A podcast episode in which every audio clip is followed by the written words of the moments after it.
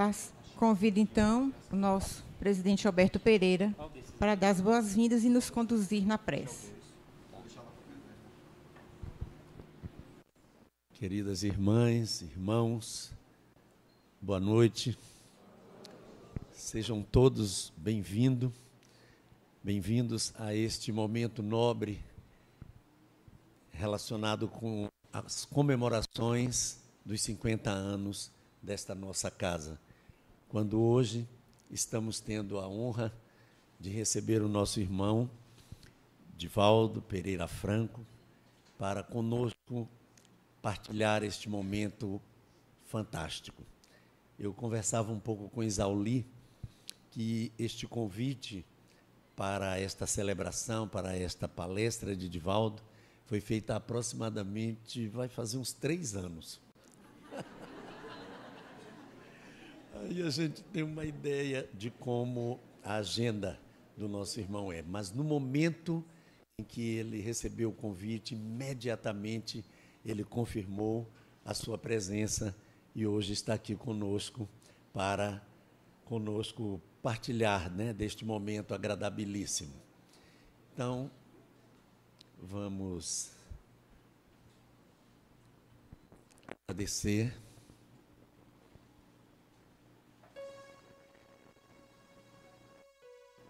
Amado Mestre Jesus,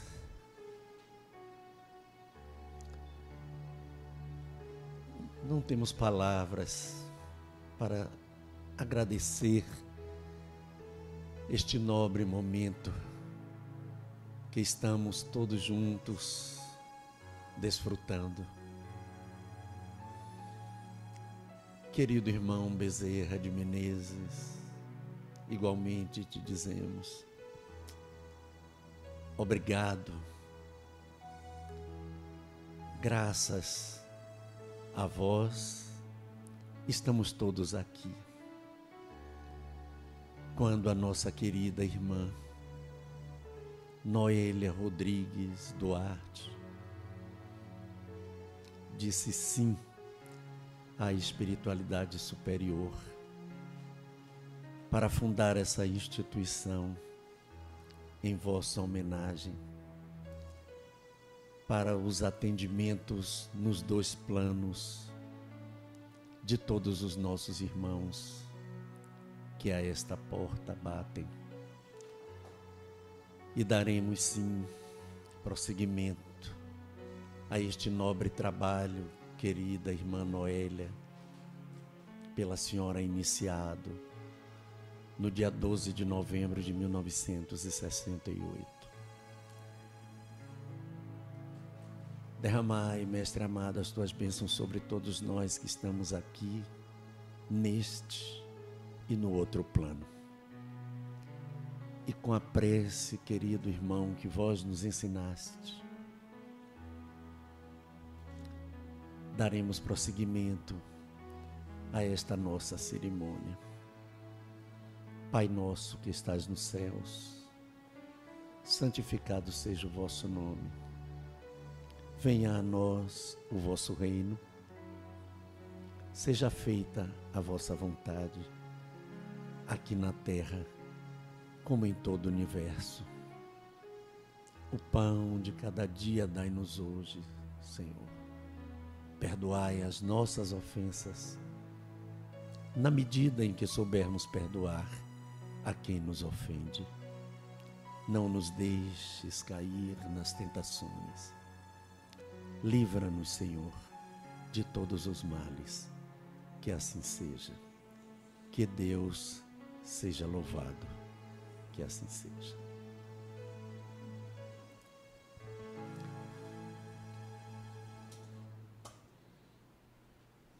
Vamos passar agora a palavra para o nosso querido irmão Divaldo.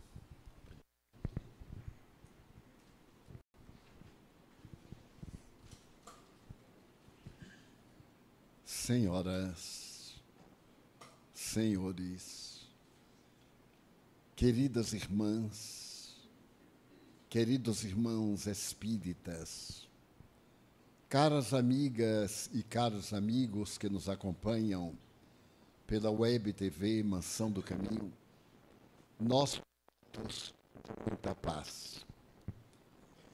Desejo, inicialmente, rogar escusas quebrando o protocolo, desde que, ao a nossa palestra, citado, questão fundamental nos impele a essa decisão.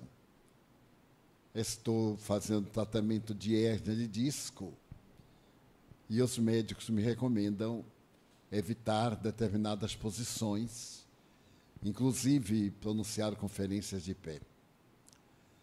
Desejo agradecer sinceramente o carinho, o devotamento com que os amigos receberam-nos, a mim e ao nosso grupo, na casa abençoada que a nossa Noélia criou há 50 anos.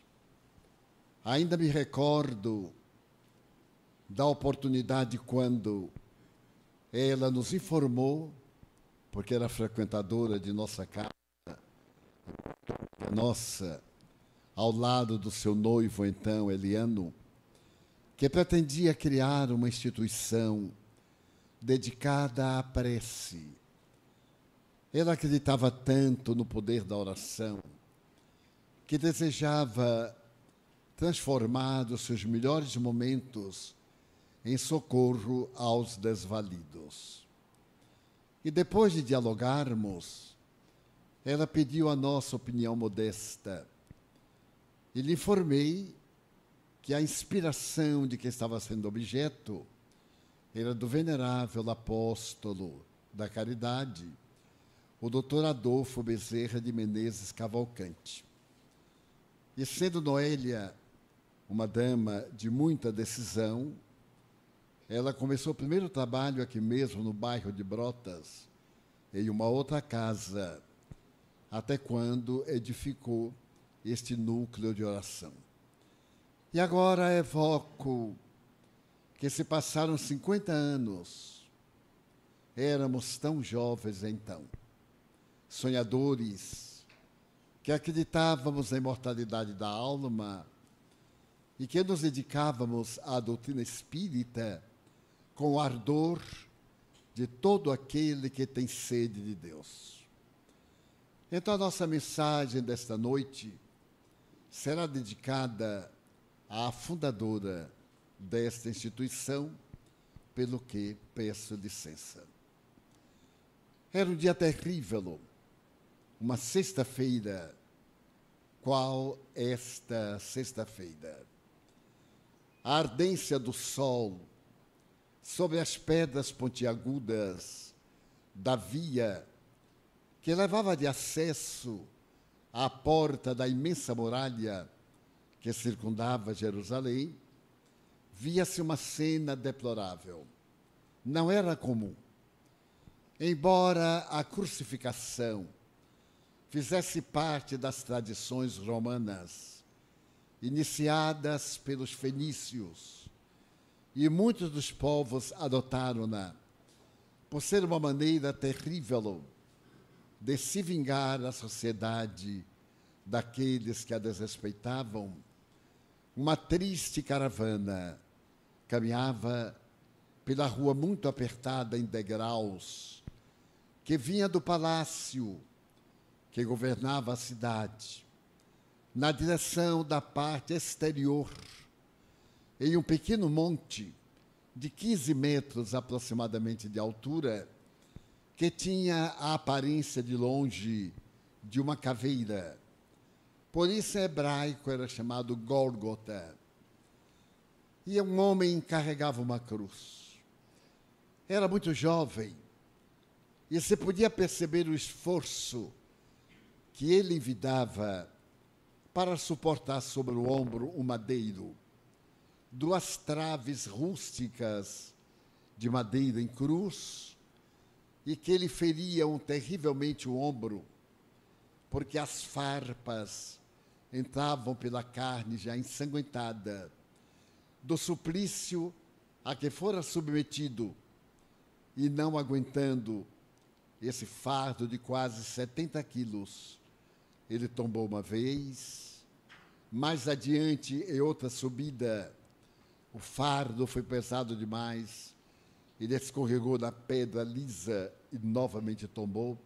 E por fim, entre este momento e a terceira queda, que poderia ter sido fatal, um curioso no meio da multidão interrogava-se qual a razão daquele suplício. Afinal, os bandidos eram levados diretamente ao monte e ali eram cravados com o símbolo da punição. Mas ali se tratava, naquele momento, de algo muito fúnebre e, ao mesmo tempo, espetaculoso. Porque o homem que carregava a cruz era considerado um serviçal do egoísmo e que representava um perigo muito grande para a comunidade hebraica, a ponto de constituir um ponto de divergência entre a velha doutrina de Moisés e o pensamento do imperador Tibério César. Aquele curioso era um homem algo atormentado. Não era judeu. Ele havia nascido numa cidade próxima e por isso mesmo, será anotado seu nome com um apodo, porque na época ninguém usava sobrenome. Ele viera de Sirenaica, ou Sirineia, e fora detido pela procissão sem rumo que ululava, que gritava e que chibateava de quando em quando o homem semi-esmagado pela cruz. Ele olhou com certa simpatia aquele homem afligido. E enquanto estava olhando, e o grupo passava no alarido das multidões, um soldado romano segurou brutalmente pelo pescoço e empurrou na direção da cruz. Ajude-o.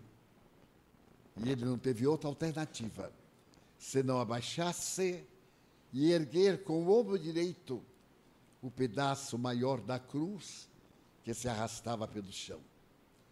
Quando a cruz foi erguida, o homem penalizado, que estava recurvado, a cabeça uma coroa de espinhos silvestres, retirados do monturo, e por isso mesmo responsável pelo tétano que ele transmitiu. Esse homem, quase vencido, olhou para trás com uma ternura infinita e os seus olhos lúcidos marcaram a alma do carregador da cruz. Ele sorriu e o outro sentiu uma punhalada de esperança. Ele tinha também a alma crucificada. Ele residia numa cidade próxima e a família se encontrava numa situação deplorável. Pode-se dizer que a manutenção da família adivinha de uma planta que havia no seu jardim. Uma planta muito rara, que produz um perfume especial. Mas aquele temporada era de céu sempre forte, sem chuva, e a planta fenecera. No meio dessa perda do seu meio de vida, a esposa desesperada estava febril. E acompanhava o filho também febril, possivelmente com impaludismo, chamada as febres. E naquela manhã, desesperada, José de Arimateia saiu à busca de uma solução. Estava no auge do desespero. Não tinha pão, nem esperança. Não tinham dinheiro para conseguir o mínimo de socorro para o filhinho, que estava profundamente vencido pela enfermidade. E resolveu ir à capital da Ibreia.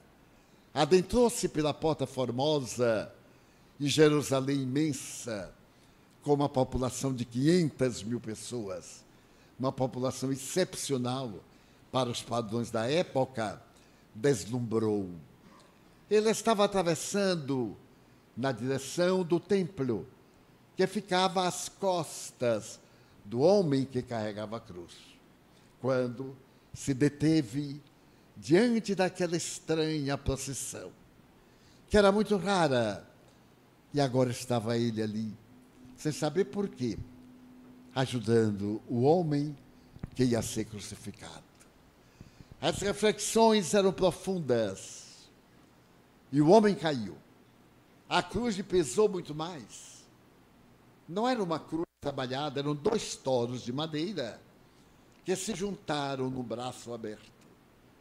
E ele então sentiu a pele ser arrancada da carne, uma ardência estranha, e olhou e viu a hemorragia produzida pelo atritar da madeira grosseira no seu ombro cansado.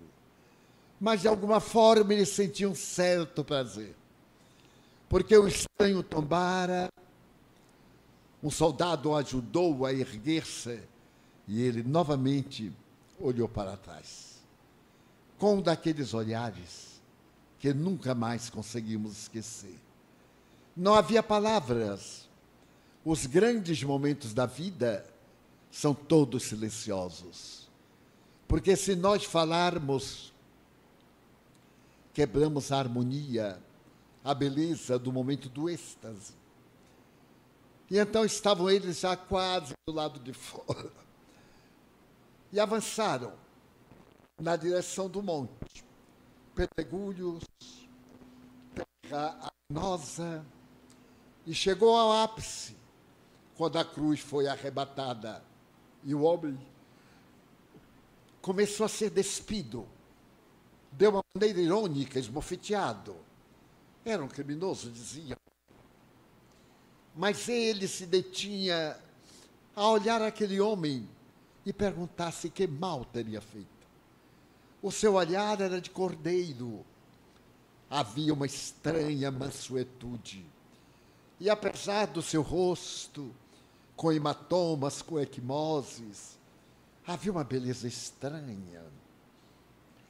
Desses fascínios que não podem ser descritos. Então ele viu, quando o homem foi erguido, duas cordas fortes levantaram a cruz.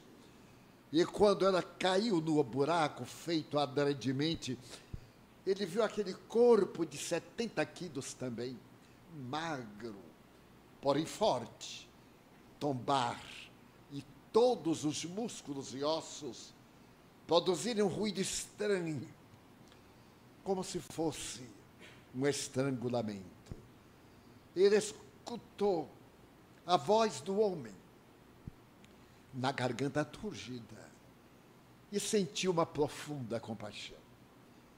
Abaixou os olhos e pareceu sentir que a natureza participava daquele instante trágico.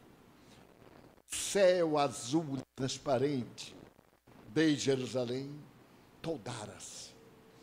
Uma nuvem borrascosa acercou-se e o vento começou a bramir. Assim eram as tempestades locais. E o mais, todos sabemos. O diálogo da cruz, o grito de uma mulher que, crucificada na agonia, bradou: Meu filho, meu filho, que te fizeram os homens? E ele então escutou a voz do homem era uma voz triste e profunda, como a de um violino solitário, em uma distância que chega ao coração suavemente. Mulher, eis aí o teu filho. E olhou para um rapaz que não tinha 20 anos. E agora acrescentou: Filho, eis aí tua mãe a cabeça pendeu e um soldado cravou-lhe a lança, acompanhando alguém que parecia cego. A lança foi introduzida no lado direito entre a terceira e a quarta vértebra, e o sangue jorrou abundante. Ele contraiu os músculos, estava ali dilacerado, e então ele gritou: Meu pai, perdoa-os, eles não sabem o que fazem. E ainda respirando no aramaico, o dialeto da região. Lama sabachthani. Tudo está consumado.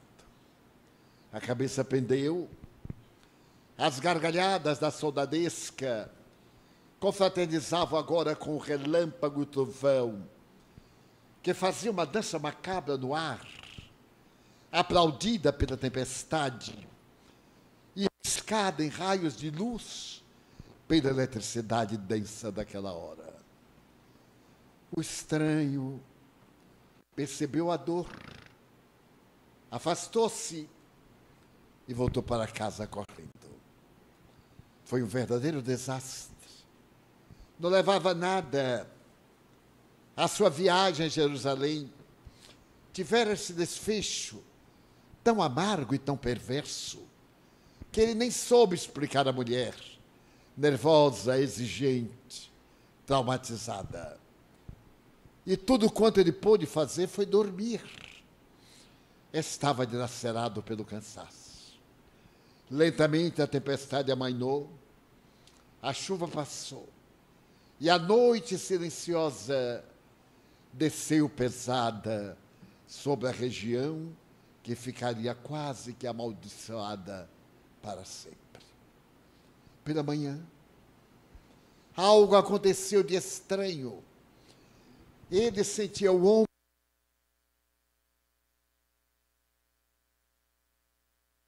Fétida. Era uma substância com um suave perfume. Ele novamente voltou-se a aspirar aquele odor estranho. E a mulher, parte em que ele se demorava, e disse-lhe: Algo, algo sucedeu. A nossa planta está reverdecida.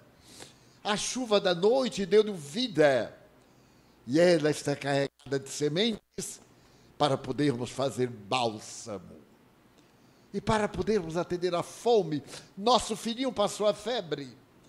Eu também estou disposta. Uma coisa estranha aconteceu em nosso lar. E ele lembrou-se do olhar daquele homem. Era um olhar que falava sem palavras, como se fosse a perene gratidão de um socorro inesperado.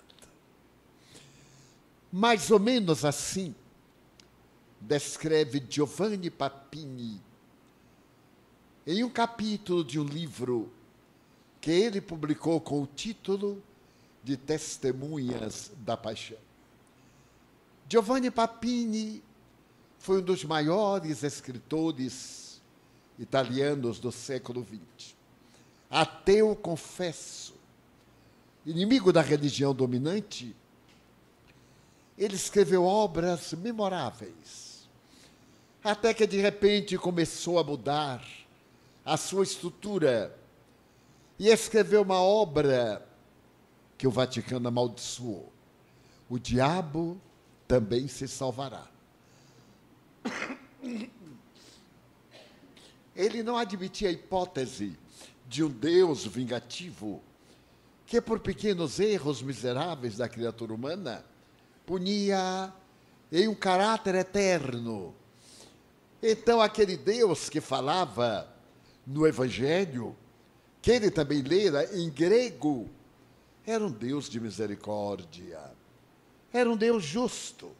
Então ele punia o infrator, mas no fim ele liberava aquele que havia pecado e havia pago seu crime à sociedade. Então, de uma maneira muito nobre, o livro, dizendo que o diabo também seria salvo, abalou a cultura da época nos anos mais ou menos 940. E algo de estranho sucedeu a esse escritor emérito, porque ele resolveu conhecer Jesus. E ao tentar conhecer Jesus, ele deixou uma das melhores biografias do século XX a respeito do homem de Nazaré, Giovanni Papini. Eu me lembrei de introduzir como preâmbulo esse fato para me referir a uma cena que também ficaria indelével. Era um velho casarão no Rio de Janeiro e no primeiro andar celebrava-se atividade de natureza religiosa. Do lado de fora tinha escrito Federação Espírita Brasileira.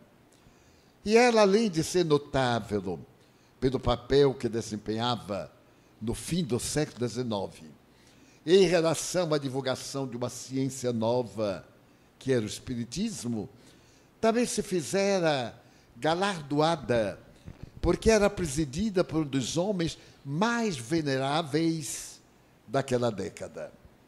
O doutor Adolfo Bezerra de Menezes Cavalcante. Era mais ou menos 1985, ou melhor, 95. E o doutor Bezerra de Menezes era um médico que ali adiante, poucos passos, na rua 7 de setembro, atendia o sofrimento humano em cima de uma farmácia homeopática. O prédio ainda está lá. Mas ele era peculiar. Ele não tinha preço para nada. Não cobrava simplesmente. Davam-lhe qualquer coisa ou não davam nada. Mas ele era dotado de um bom humor, de uma suave tranquilidade incomum. Fora casado duas vezes. A primeira esposa desencarnou, deixando filhos.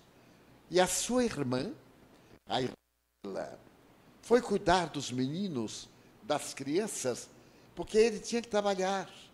Era uma autoridade política no Rio de Janeiro, no Império. E afeiçoou-se de tal forma essa dama, tia das crianças, que ele compreendeu que a melhor solução para evitar a maledicência sempre existe, ela estando na casa de um viúvo, um homem de muito boa apresentação, de olhos azuis acinzentados, que se vestia com modéstia, mas com muito apuro, muito bem cuidado, orador exímio, um jornalista especial que escrevia crônicas hebdomadárias. Ele resolveu consorciar-se com a cunhada para precaver-se dos crimes que a maledicência produz. E nasceu entre ambos uma afeição profunda, sem as laivas do ciúme e da mágoa. E conseguiram procriar, tiveram mais filhos. E ela vivia numa plenitude, cuidando dos filhos de sua irmã e dos seus filhos. Mas ele se notabilizara porque ele tinha um refrão: o médico não tem direito ao repouso. Ele não pode almoçar tranquilamente se alguém vem e bate a porta pedindo socorro. Não tem direito de dormir se vem alguém com uma dor lancinante e lhe pede proteção tem que abandonar tudo e sair. Era conhecido, portanto, por essa generosidade. Morava no bairro da Tijuca, um pouco distante do centro. O bonde era muito demorado, mas ele era portador de um otimismo e de uma ternura que fascinavam. E foi exatamente esse homem que, ao descer as escadas que rangiam, encontrou um outro, chovia lá fora estava molhado, tremia. E então, subindo a escada, os dois encontraram-se a meio do caminho. E o estranho disse: Doutor Bezerra, estou em uma miséria que ultrapassa a tradição franciscana. Minha mulher e meu filho, ali no Morro da Mangueira, estão atravessando um período de fome, fome total. Fome porque eu fui despedido do trabalho há menos de duas semanas. Não recebi nada, não havia justiça social. Não. Mas naquele tempo era pior. não havia qualquer socorro. E então, eu estou desesperado. Estou quase correndo para o crime. Quando alguém mandou que eu viesse pedindo uma ajuda ao Senhor. O homem venerando deteve-se, olhou para aquele estranho que chorava, um homem que chorava de angústia, molhado, esfarrapado, mal vestido, e que tremia, talvez de fome, de frio com certeza. E ele mentalmente percorreu os bolsos e sabia que estavam vazios. Mas o homem dizia: Ajude-me, doutor Bezerra.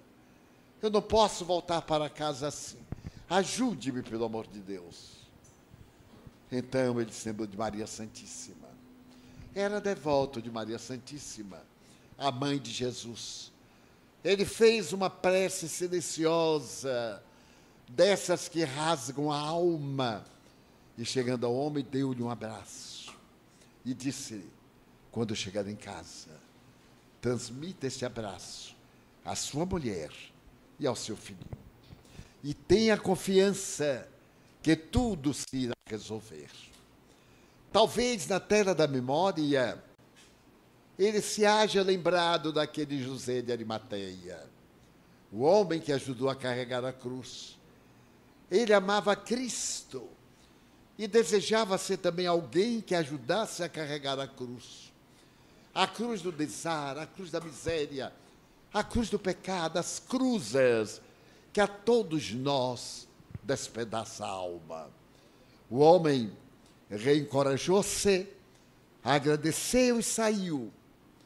E ele, compensado pela ideia, nunca, nunca imaginara em dar um abraço, um abraço que pudesse proteger, um abraço de amor, porque quem se dá oferece tudo. Estamos acostumados a dar o que temos, mas nunca damos o que somos.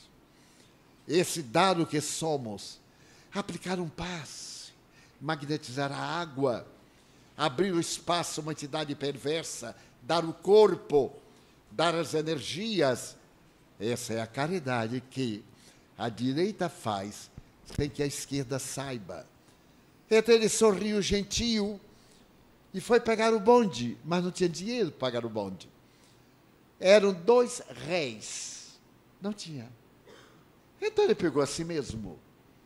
E quando o cobrador veio, ele sorriu e o cobrador deixou para lá. Já estava acostumado com aquele passageiro singular. Um mês depois, ele descia a mesma escada, quando, ali ao meio, estava um jovem de uns 35 anos, bem penteado, vestido com higiene. A roupa era modesta, mas estava passada a ferro. E entre doutor Bezerra, ele estava sempre. Então ele olhou com ternura e disse: Pois não, o senhor não me conhece? Não me lembro, meu filho. Eu sou um homem agora de 65 anos, a vida cansada. Porque 65 anos naquela época era uma pessoa veneranda. A partir dos 40 já era velha. Quando vinha a menopausa e a andropausa, as mulheres pegavam agulhas de crochê de tricô e iam trabalhar a vida alheia.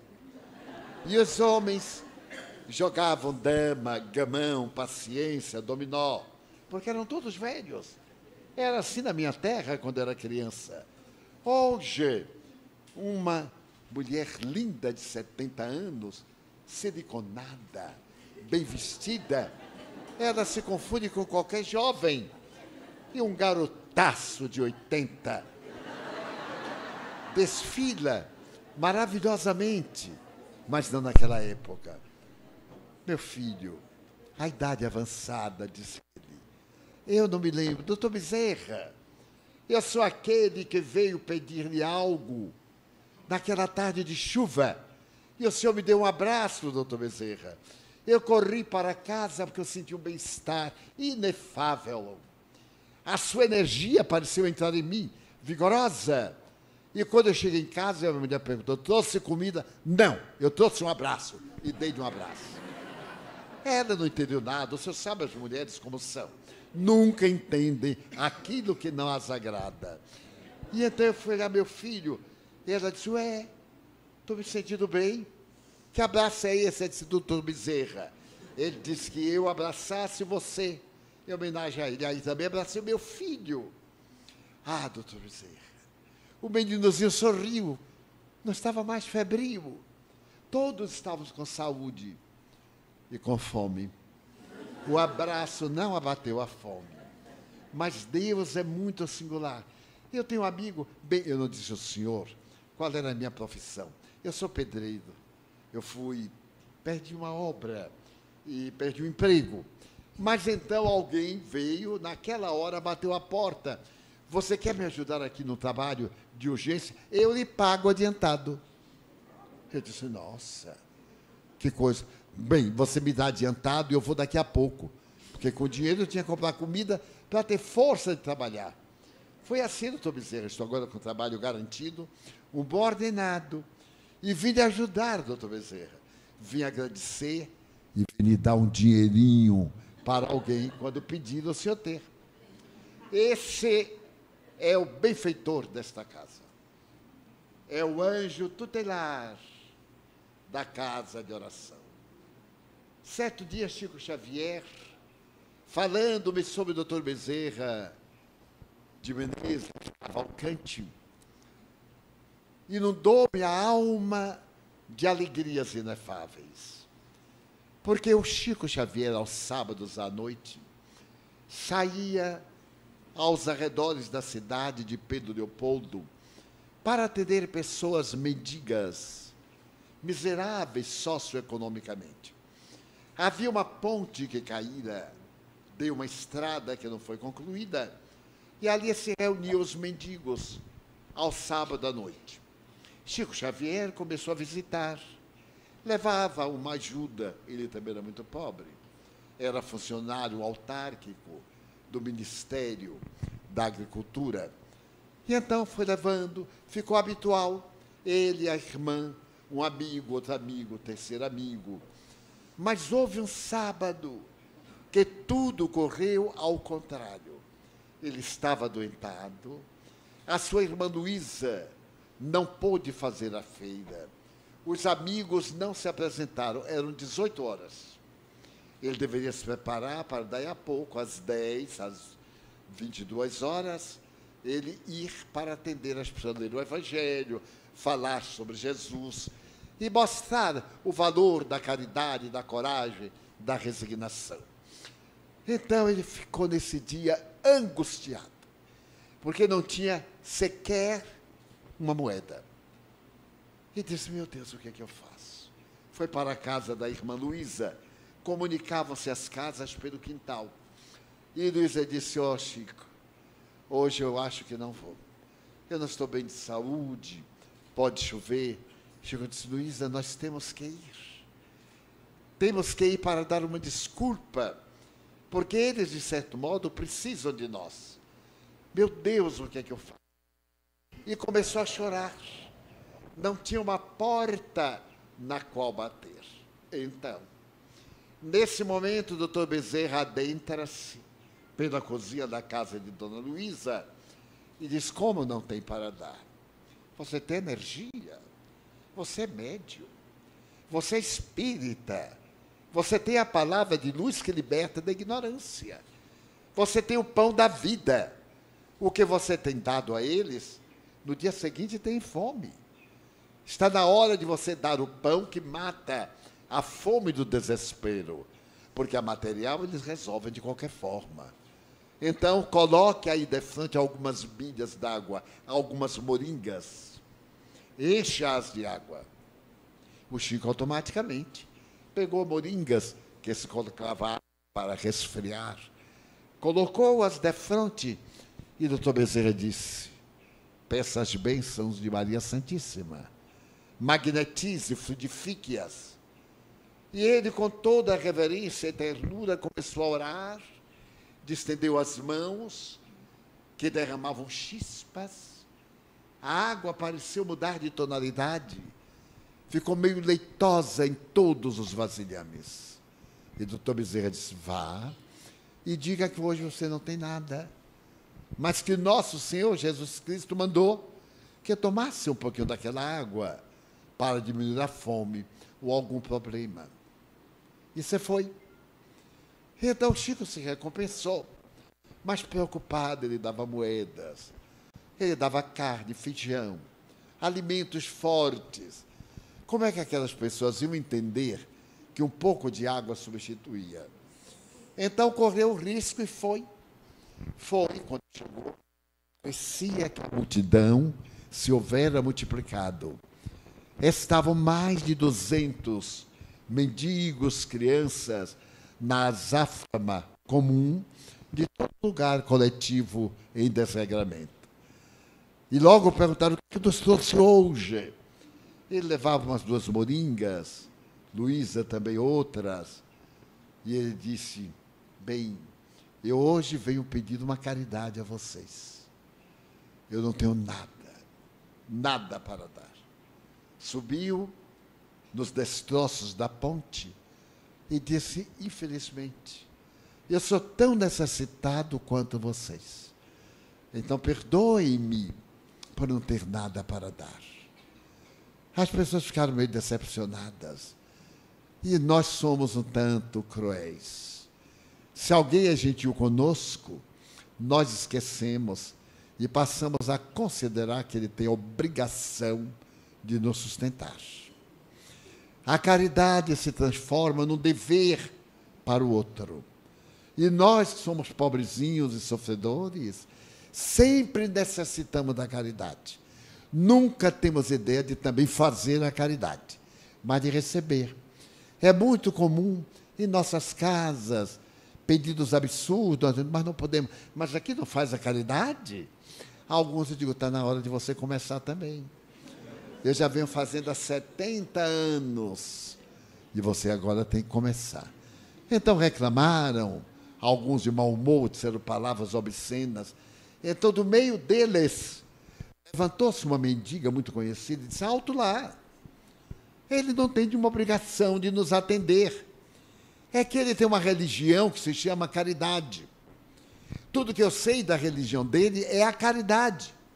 É a caridade que salva, que nos salvou da fome, da miséria, do abandono, das pedradas dos moleques da rua. Então, já que ele não tem nada, vamos agora dar a ele alguma coisa. Hoje nós mendigamos, nós pedimos esmolas, nós temos algo, está na hora de nós. Seu Chico, eu mesmo hoje tive um dia muito bom. Eu quero repartir com o senhor. E ele, assim, muito constrangido, disse, mas, doutor Bezerra pediu que eu distribuísse a água. Eu disse, vamos distribuir. E assim como se fosse dona do lugar, ela pegou um vasilhame qualquer, uma latinha, e foi dando a água frutificada pelos mentores espirituais. E então a noite se alongou. Ele começou a contar histórias mais além, pérolas em luz, estrelas fulgurantes que humanos olhos nunca têm oportunidade de ver e que para eles são familiares. Quando de repente dois faróis rompem a névoa que tarde da noite cai sobre Pedro Leopoldo, uma cidade muito fria, que é muito alta. E então todos olham, porque a estrada era abandonada, não tinha saída, terminava naquele lugar em que a ponte caiu e foi interrompida. Por fim, o caminhão chega até a beira e alguém se dobra na janela, porta do carro. Quem é seu Chico Xavier aí? Chico disse: Ah, meu Deus, mais problema. Porque quando algo de ruim nos acontece, tudo acontece ficar tudo arrumadinho para dar certo naquela hora. Sincronicidade, diz Jung. Ele diz assim: sou eu, meu filho, venha cá. Aí o Chico foi e disse: Mas meu Deus, o que será? O chofer perguntou: O senhor é seu Chico espírita? Ele disse: Sou o médium. Ai, seu Chico, eu deveria ter chegado aqui à tarde. Esse caminhão está cheio de comida para os seus pobres. Foi mandado pelo doutor fulano de tal. Ele passou pela tela da memória, fulano de tal, e lembrou-se que fazia uns meses esteve lá em Pedro Leopoldo um casal muito aflito, porque havia morrido seu filho único. E o casal viera de São Paulo em busca de notícias. E ele recebeu uma mensagem do filho, desses tesouros inapreciáveis, rica de detalhes, de carinho, de saudades, de gratidão. Foi de tal forma que, após ser lida a mensagem, o pai diz: É do meu filho. Meu filho era um emérito escritor. Então existe vida. Não há por que eu chorar mais nem me afligir. Aí abraçou Chico demoradamente, a esposa também, e ele disse ao Chico: Em nome do meu filho, eu vou cuidar de ajudar você a atender aos pobres.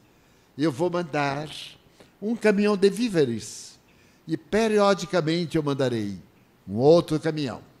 E nunca mais você terá necessidades. Ele lembrou, mas é o doutor Fulano e tal. É, mas eu havia saído de São Paulo na terça-feira. Logo depois fui vítima de atoleiros. As estradas não eram asfaltadas. E fui preso em um lamaçal. Mais adiante, por fim, eu já estava quase em Belo Horizonte, na época chamado Corral del Rei, foi o primeiro nome de Belo Horizonte. E então eu me esforcei ao máximo, porque eu sabia que o senhor atende os necessitados do sábado, e não consegui chegar em tempo. Eu tinha endereço do senhor do Luiz Gonzaga, era o nome do centro dele, em homenagem a São Luís Gonzaga, um grande missionário francês. E então, quando eu passei, estava tudo fechado. Mas tinha um velho na porta, de barba, ele vestido de uma cor, um linho creme. E então ele olhou para mim e perguntou assim: a quem procura? Eu disse: a Chico Xavier. Ele disse: ah, esta hora ele não está mais aqui. Dobre aí e vá diretamente por esta rua até o fim. Quando a rua acabar, tem um pedaço sem calçamento avance que está lá. E eu disse assim, pois não, muito obrigado. Como é o nome do senhor? Diga a ele que foi Bezerra de Menezes. Então, eu aqui estou. Agora, o que, é que eu faço com essa comida toda que saí? O Chico era muito engraçado. Ele fez assim, gente, chegou comida, tira o todo, o pano que cobre. Divaldo, meu filho, posso faltou comer as rodas do caminhão. Porque pobre, quando acha, se referta. Então comia com a mão, comia com a boca, comia, separava, levava para casa. O caminhão, que nós aqui no Nordeste chamamos FNM, FNM, ficou miseravelmente. Eram arroz, feijão, farinha, carnes, embalados, alimentos vários e uma cartinha para o Chico em gratidão, a dar vida a nosso filho, provando que ninguém morre. Mas quem cuidou de dar essa mensagem foi o doutor Bezerra de Menezes, porque Emmanuel era o guia espiritual responsável pela tarefa do Chico. E uma equipe de entidades venerandas, acontece com todos nós, se encarregava cada qual de uma atividade. E o doutor Bezerra era o responsável pelo receituário homeopático e, ao mesmo tempo, pelas mensagens do além, até o Chico desencarnar. E era curioso que, se nós lermos dez mensagens, elas são parecidas no entrecho inicial. Quando eu era jovem, e não faz muito tempo, as cartas tinham um livro que ensinava a escrever cartas. Fazer uma carta de aniversário ou uma carta para o ser querido. Começava normalmente assim. Os meus olhos caíram sobre a roseira aberta. E ela derrama perfume no ar, balsamiza a natureza. Então, eu me lembrei de você, meu amor. Olha, igual agora.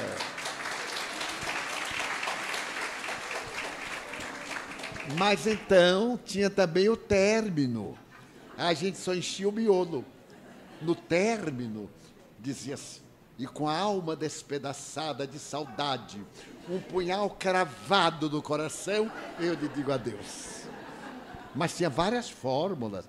Eu escrevia por minha mãe, que era analfabeta. Então, para os filhos dela, que moravam fora, uma filha em Ilhéus, outra aqui e acolá. Então, eu procurava, assim, uma entrada. E tinha uma que eu nunca me esqueci e que foi ensinada por uma cunhada. Enquanto dois passarinhos pipilam, porque não podem se beijar, por causa do bico, né? O meu coração divide-se em dois pedaços. Um é você, o outro sou eu com saudade dos seus beijos.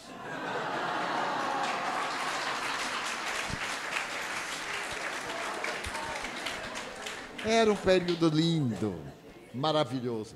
Agora não. Agora a gente pega o computador e pega a frase feita, empurra o dedo. Tem nenhuma emoção. Não me mandem cartão de Natal pelo computador, porque eu não respondo. Tem que ser à mão, ou então não respondo. Se muita gente. Ah, você não respondeu, eu digo não. Porque eu só ia botar no computador. Muito obrigado. Não ser nada, sem nenhuma emoção. Pois bem. Bezerra de Menezes é esse ser que nós não temos dimensão para poder entender na sua profundidade. A minha primeira experiência com o Dr. Bezerra de Menezes foi muito singular. Porque sempre um espírito de um médico baiano, no receituário que nós fazíamos no passado, vinha e realizava a tarefa. E eu ficava impressionado com a rapidez com que ele atendia. Quando vinham 300, 300 cartas, abríamos, distendíamos, colocávamos em cima da outra, e então alguém me ajudava, ele ia atendendo e tirando. Meu Deus, mas como é que ele sabe a doença de fulano de tal, de Beltrano de Cicrano? Eu não entendia. Até que um dia me apareceu um espírito venerando e disse: Olha, Edivaldo, eu sou Bezerra de Menezes. E disse: Não diga. É, nós somos conhecidos, gentileza dele. Nós somos conhecidos. Eu digo: Eu não me lembro, doutor Bezerra. Não faz mal que não lembre. Eu vou lhe explicar o trabalho que vamos ter. Porque o fulano de tal veio para poder educar a sua mediunidade na parte psicográfica de receituário. E eu virei agora, uma vez por semana, para atender. Eu não posso marcar dia nem hora. Você terá que estar à minha disposição. Tanto poder vir no dia, como no outro dia, ou noutra hora. Aí disse, ah, meu Deus, eu faço qualquer coisa, subo até numa árvore para psicografar na árvore. Nós, no meu caso, nós estamos numa sala, como de escritório moderno, diante de um sistema de computação. E então atendemos e trabalhamos nesse sistema. Eu tenho à minha disposição 10 mil espíritos que atendem por meu nome as solicitações que vêm de toda parte. Como você sabe, ubiquidade é o estado que somente os espíritos sublimes atingem. Cristo, Buda e etc. Eu sou ainda um viandante da eternidade. Então não tenho essa faculdade. Mas como muitas almas confiam em mim e pedem socorro, então eu fico numa espécie de centro de comunicações. Todos os apelos chegam até lá. E então eu administro e tenho as equipes que vou encaminhando para que hajam em meu nome. Daí não seja de espantar que ele pode comunicar-se em diversos centros espíritas à mesma hora. São mensageiros dele. Seus verdadeiros protótipos, que conhecem o pensamento, que captam e atendem concomitantemente. Muita gente que desconhece o mundo espiritual zomba e diz que não pode ser possível porque nós queremos limitar o mundo espiritual à pequenez da nossa capacidade. É esquecido que aqui é uma cópia de lá e não lá uma cópia daqui. Toda vez que olharmos o mundo espiritual, conforme vemos, nós estamos fazendo o inverso. aqui é uma estrutura grotesca da realidade do mundo espiritual. Então, você tem, digamos assim, 200 solicitações. Eu venho com 10 companheiros médicos. O primeiro olha a solicitação número 1. Um. O décimo, a número 10. Eles vão. E eu fico na postura. Vai o primeiro à casa do cliente, por isso se pede o endereço, a data de nascimento, para evitar os homógrafos homônimos, os nomes iguais de pessoas diferentes. Então ele vai, se não encontra a pessoa, espíritos que residem na casa dão as informações.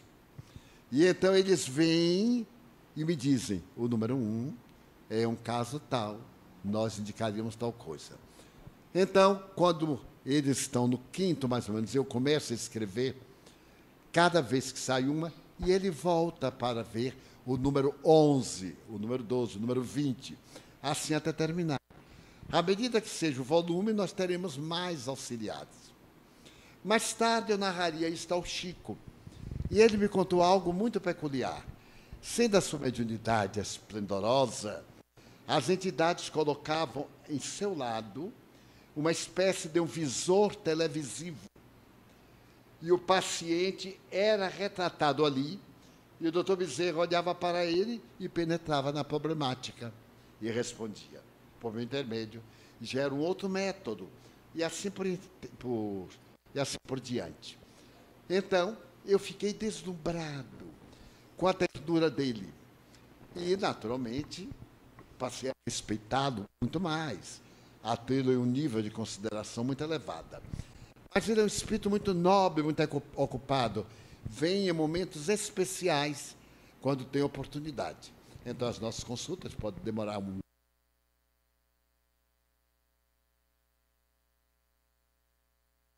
os microfones sentem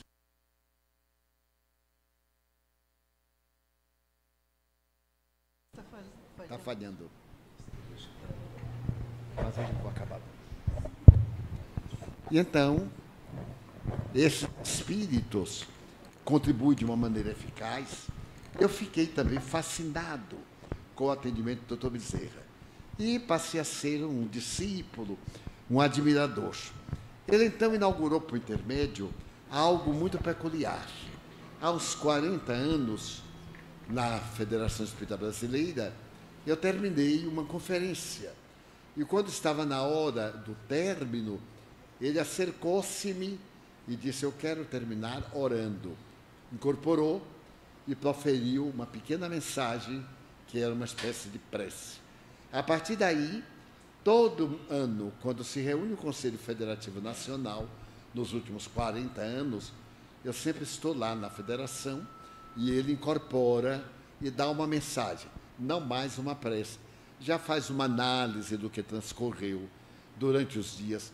Eu não vou às solenidades, às discussões, para não intoxicar o meu cérebro. Vou para outras atividades e quando chega mais ou menos meio-dia, meio-dia e pouco, sou chamado da sala sem saber absolutamente nada do que ocorreu ali no plenário. Ele vem, que estava presente, e faz considerações e dá uma mensagem. A federação já publicou um desses livros, Mensagens de Amor, e está trabalhando agora numa exclusivamente dadas para o Conselho Federativo Nacional. E aí, mais tarde, ocorreu que eu estando no Centro Espírita André Luiz, no Rio de Janeiro, que, entre outras, é uma casa abençoada, séria, de pessoas sérias, porque o Espiritismo é uma doutrina muito grave muitos espíritas ou ditos espíritas não estão correspondendo à gravidade da doutrina.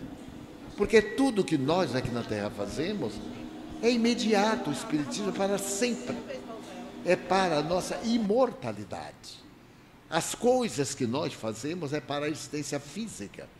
O Espiritismo nos cuida para toda a imortalidade, para depois da vida física.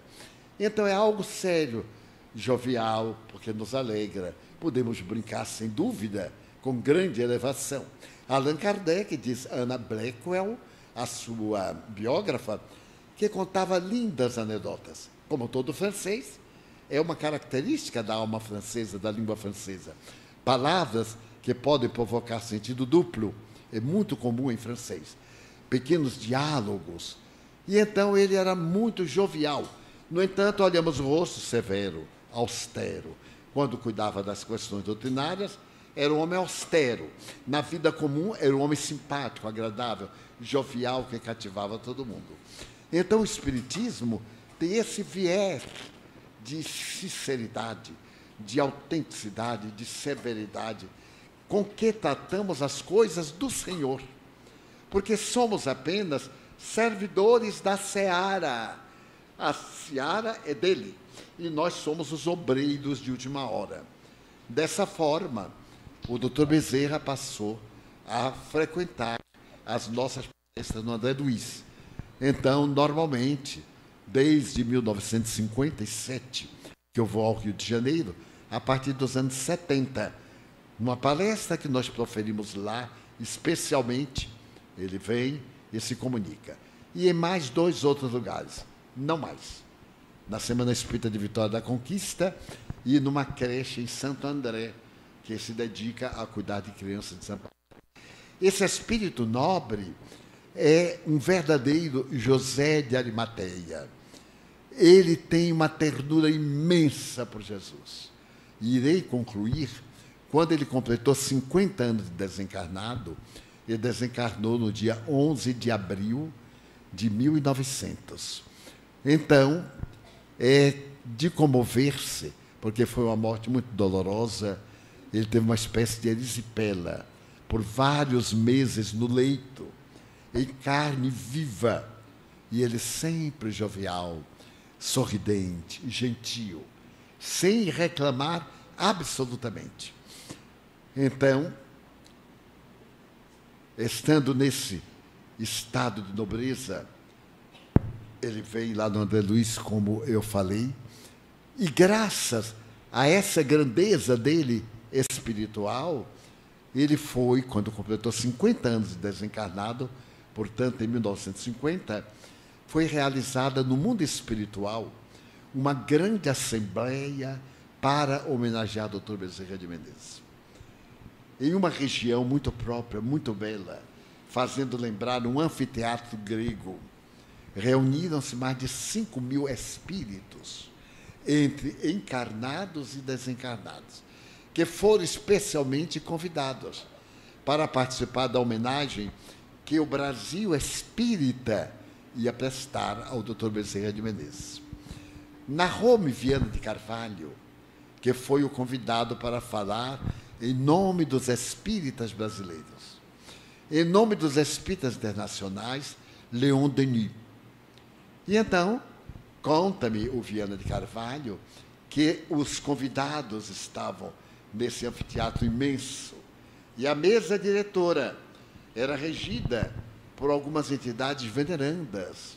Inácio Bittencourt, que foi um nobre presidente da Federação Espírita Brasileira, Eurípides Barçanulfo e outros espíritos de escola aguardando a chegada do Tobizerra de Menezes.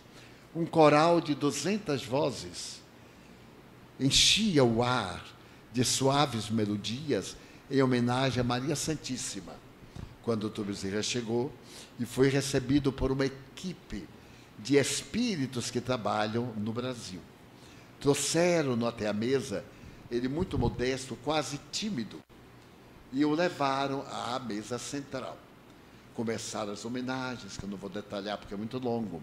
E em determinado momento, Viana de Carvalho falou em nome dos espíritas do Brasil, agradecendo 50 anos de devotamento espiritual para atender-nos a nós todos, a qualquer que o evoca, e mesmo aqueles que não o evocam ele faz parte dos espíritos libertadores. E então Viana exalta-o. Leon Denis também decanta-lhe as virtudes. E nesse momento, antes que ele se levante, vê-se a chegada de um ser luminoso. Esse ser traz na mão um tipo de pergaminho. Era a mensageira de Maria Santíssima. Ela então lê para todos a mensagem que a mãe de Jesus manda. Eu nem posso imaginar a beleza desse espetáculo. E então, em determinado momento, Maria Santíssima manda dizer-lhe: Adolfo, tu podes escolher fora do sistema solar onde queres habitar. Já tens crédito para servir a nosso Pai fora da casa terrestre. Ao celebrarmos 50 anos de renúncia e abnegação tua parte, elegimos-te a mudar de plano. E quando Celina, uma jovem que morreu aos 16 anos, é emissária de Maria, quando Celina termina de ler, ele então agradece a todos e diz: Senhora, eu vos agradeço a dádiva. Não tenho nenhum mérito, Senhora. Se por acaso eu tivesse o direito de pedir-vos algo, eu vos pediria que não me permitais sorrir enquanto nas terras bafejadas pelo Cruzeiro do Sul alguém esteja chorando. Que eu não disponha de felicidade nem de paz enquanto os meus irmãos da pátria do Evangelho tenham problemas e desafios. Então, claro, isso dentro de um clima próprio produz uma emoção especial. Todos choravam comovidos. Permita-me continuar atendendo à brasilidade, na treva, na escuridão, nos becos, nas casas de miséria e infortúnio. Então, o Amão, como no tempo do martirológio em Roma, escreve no ar. Em Roma escrevia: Salve Cristo. Aqueles que vão dar a vida pela tua glória, saúdam-vos e bendizem. Aí agora dizia assim: Eu te concedo os próximos 50 anos para cuidar das almas sofridas no Brasil. Então o doutor Bezerra ficou mais 50 anos. Agora, há 18 anos, na época em que completava 100 anos de dedicação, não só no Brasil, porque os brasileiros que foram para a Europa, para as Américas, e levaram o ideal, levaram também a presença do Dr. Bezerra de Menezes. Em todos os países que eu já visitei, 70 em números redondos, Dr. Bezerra é amado, respeitado por brasileiros espíritas que levaram a sua mensagem a esses povos.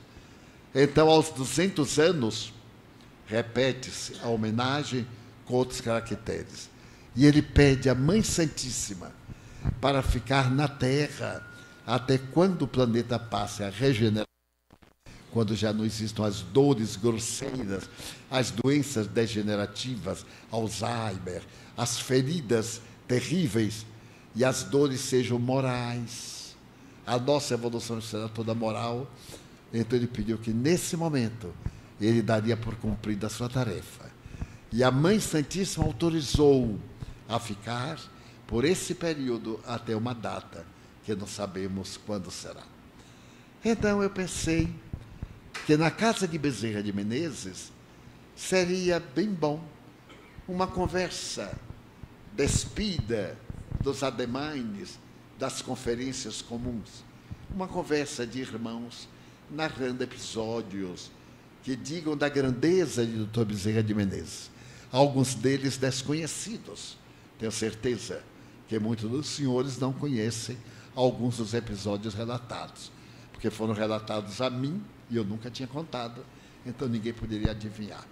E então, celebrando esse trabalho que a nossa Noé pediu a doutor Becerra e ele ajudou, podemos contar com a sua misericórdia e da sua equipe de espíritos venerandos durante muitos anos e deveremos tudo fazer para corresponder à expectativa.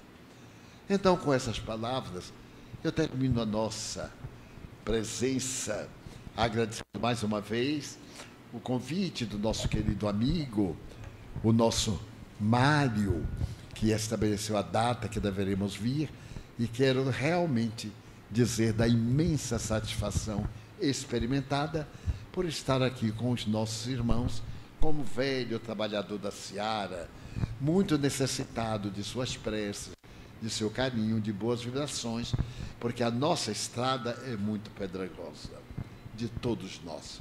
E de nós espíritas, muito mais.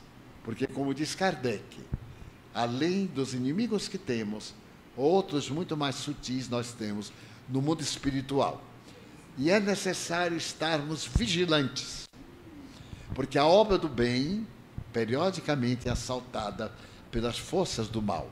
As nossas instituições, venerandas dedicadas ao bem, são muito perseguidas pelas entidades cruéis que pretendem ampliar a área das obsessões em um campo infinito. Claro que nós temos os benfeitores, mas eles são guias, são mestres, não resolvem nossos problemas. Eles apontam caminhos para que nós andemos, aprendamos e nos tornemos também benfeitores. Muito obrigado.